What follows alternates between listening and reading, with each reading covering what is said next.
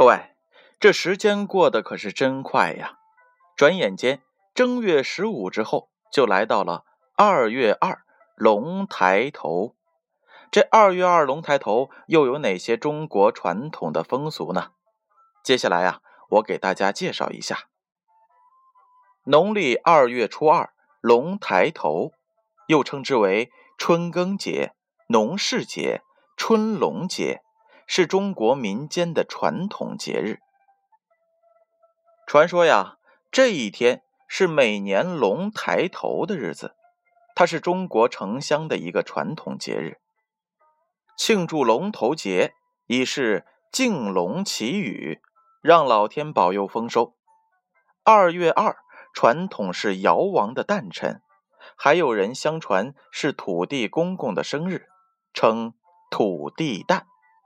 为了给土地公公暖寿，有的地方有举办土地会的习俗，家家凑钱为土地神祝贺生日，到土地庙。烧香祭祀、敲锣打鼓、放鞭炮，在广西中北部壮族地区也有二月二龙抬头、八月二龙收尾的说法。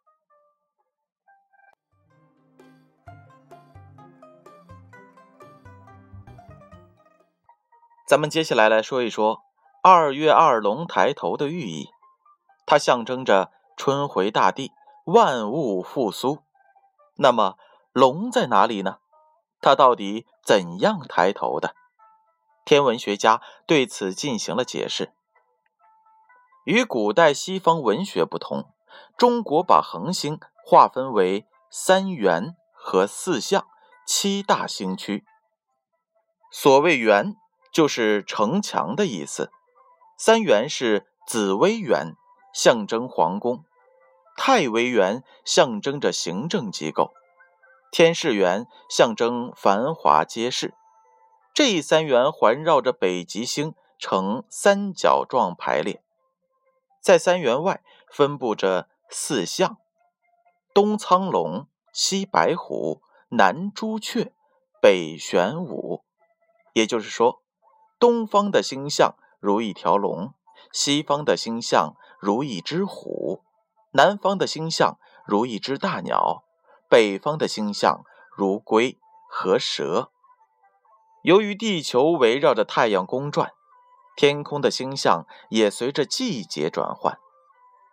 每到冬春之交的傍晚，苍龙显现；春夏之交，玄武升起；夏秋之交，白虎露头；秋冬之交，朱雀上升。苍龙头部角袖上有两颗星，角袖一和角袖二，代表着苍龙头上的两只犄角。角袖之后的四颗星是亢袖，亢是龙的咽喉，在咽喉下面有四颗星排列成一个簸箕的形状，是底袖，代表着龙爪。这龙爪后面的房袖、心袖。尾袖和鸡袖代表着龙的心脏和尾巴。下面我们来说一说二月二的民俗传说。这民间传说呀，每逢农历的二月初二，是天上主管云雨的龙王抬头的日子。从此以后，雨水会逐渐的增多起来，因此这一天叫做春龙节。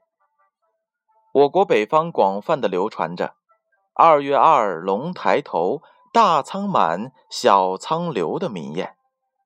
每当春龙节到来，我国北方大部分地区这天早晨是家家户户打着灯笼到井边和河边去挑水，回到家里便点上了灯，烧上香，上上供。旧时呀，人们把这种仪式叫做引田龙。这一天呀，家家户户还要吃面条、炸油糕、爆玉米花，比作挑龙头、吃龙胆、金豆开花、龙王升天、星云密布、五谷丰登。其实呀，这农历的二月以后，雨水节气来临，冬季的少雨现象结束，雨水量将逐渐的增多起来。这本来就是华北季风气候的特点。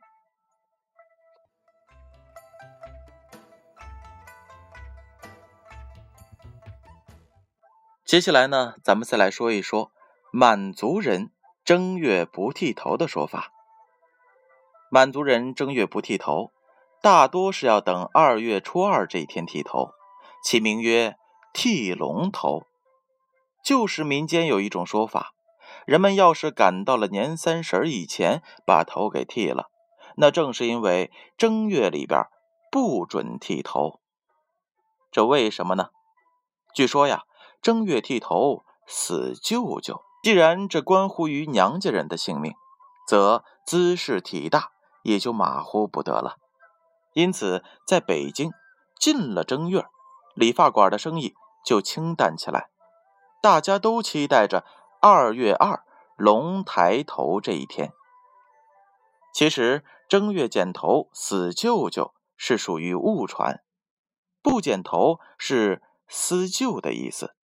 而不是死旧的意思，这个呀也是从明末清初开始流传的风俗。据了解呀，因明清两朝的发式不同，明末清初，清朝命令所有的国民必须剪发。